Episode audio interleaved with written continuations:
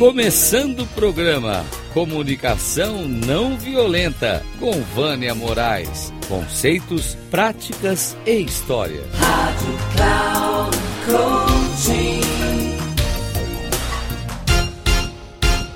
Olá, ouvintes da Rádio Cloud Coaching.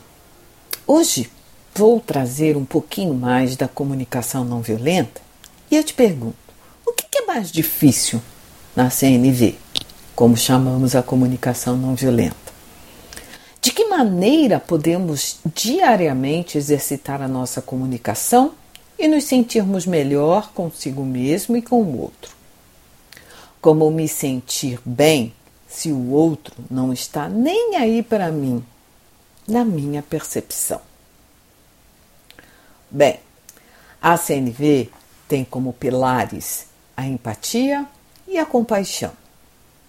Ela também nos apoia para que possamos ter uma vida com mais sintonia e conexão. Viver a comunicação não violenta é como um mergulho.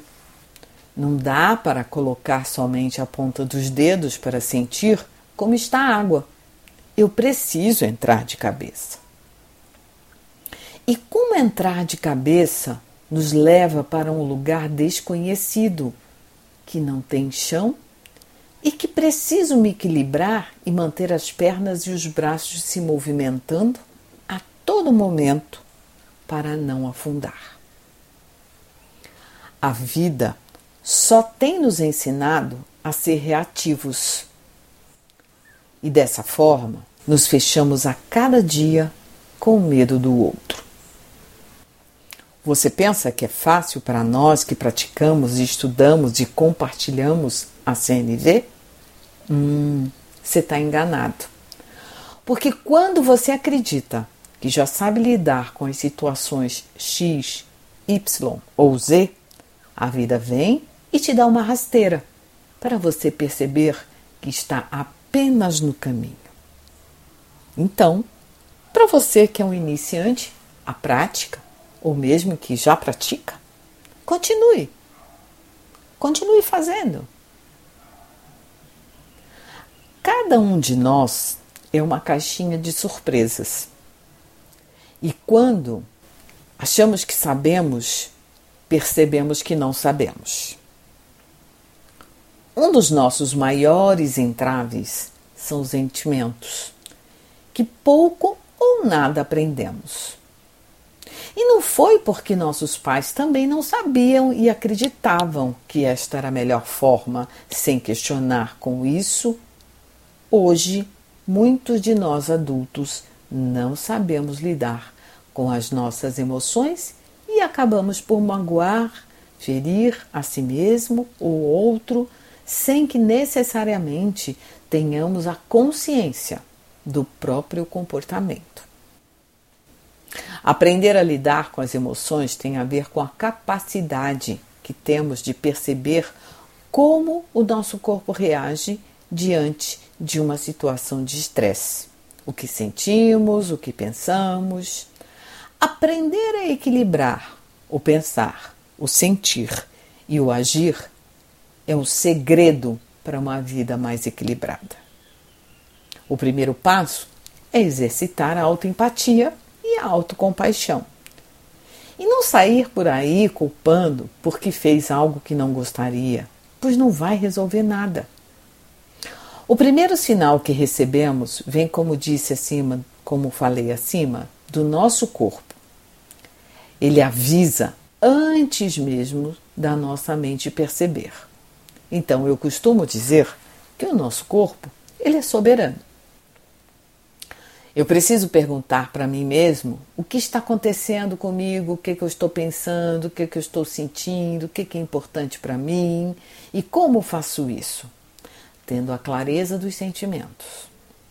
E você sabia que nós temos mais de 100 sentimentos diferentes, mas infelizmente só aprendemos alguns, como raiva, alegria, nojo, tristeza e o medo, né? E que você deve estar tá lembrando do Divertidamente. E agora, no Divertidamente 2, eles colocaram mais um, uma emoção, que é a ansiedade. Hum, Fazer essa conexão consigo mesmo antes de sair por aí dizendo suas verdades ou se culpando vai ajudá-la a você ter uma vida emocionalmente, mentalmente e fisicamente mais equilibrada e feliz. O próximo passo, depois de identificar os sentimentos, é perceber que necessidade sua não está sendo atendida. Outro elemento que também não aprendemos a identificar em nossas vidas. Tem uma frase do Marshall que é excelente. Abre aspas. Todo conflito nasce de uma necessidade não atendida. Fecha aspas.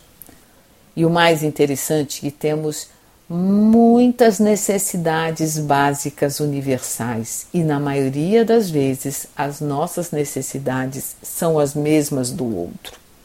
Só não sabemos expressar da melhor forma. E aí os conflitos nascem.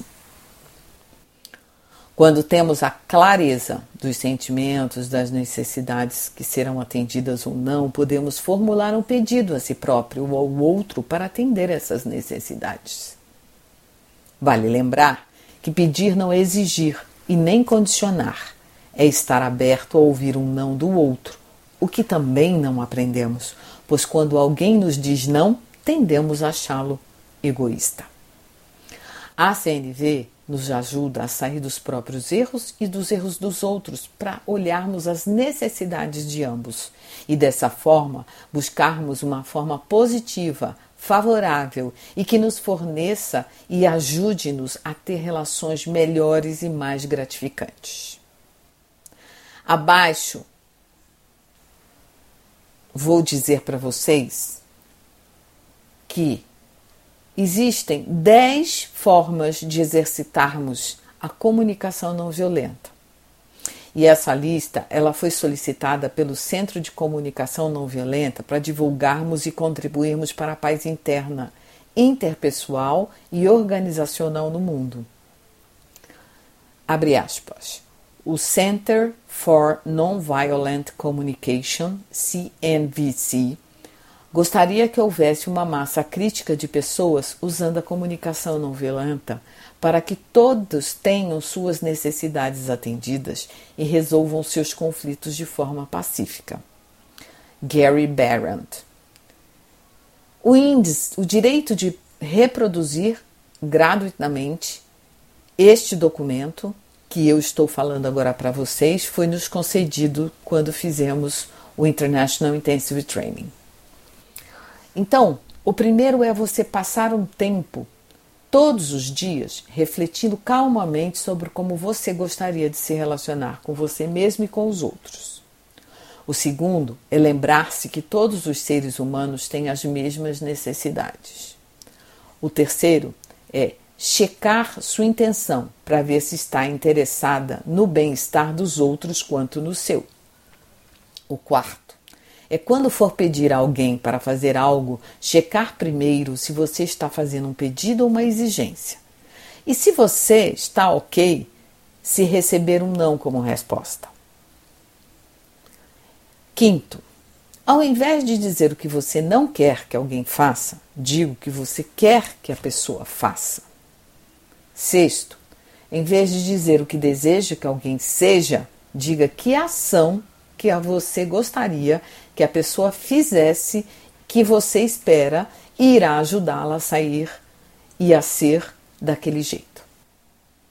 Sétimo, antes de concordar ou discordar com as opiniões de alguém, buscar se sintonizar com o que a pessoa está sentindo e precisando, ou seja, olhar para os sentimentos e necessidades do outro. Em vez de dizer não, diga qual a sua necessidade a impede de dizer sim.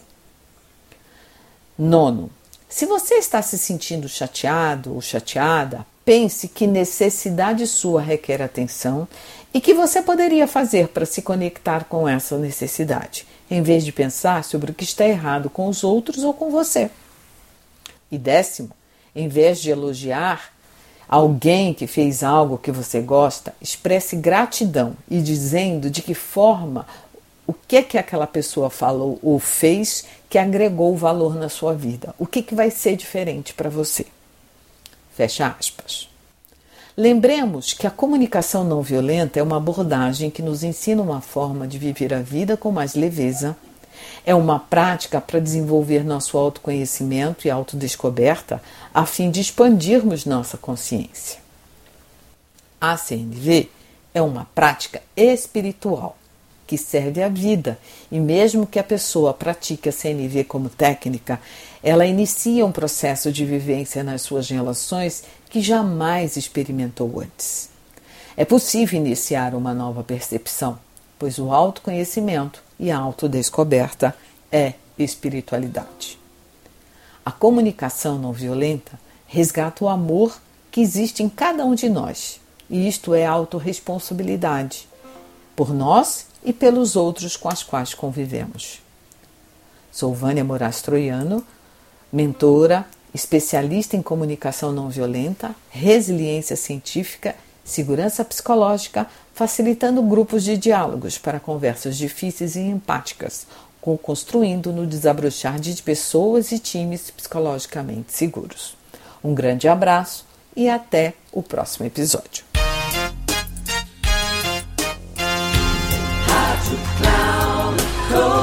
Chegamos ao fim de mais um Comunicação Não Violenta com Vânia Moraes. Conceitos, práticas e histórias. Rádio Cloud Coaching.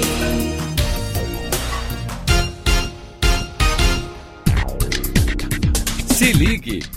Comunicação Não Violenta com Vânia Moraes. Conceitos, práticas e histórias você ouve sempre às quartas-feiras, às 11 da manhã, com reprise na quinta, às 15 horas e na sexta, às 18 horas, aqui na Rádio Cloud Coaching. Acesse o nosso site radio.cloudcoaching.com.br e baixe nosso aplicativo na Google Store.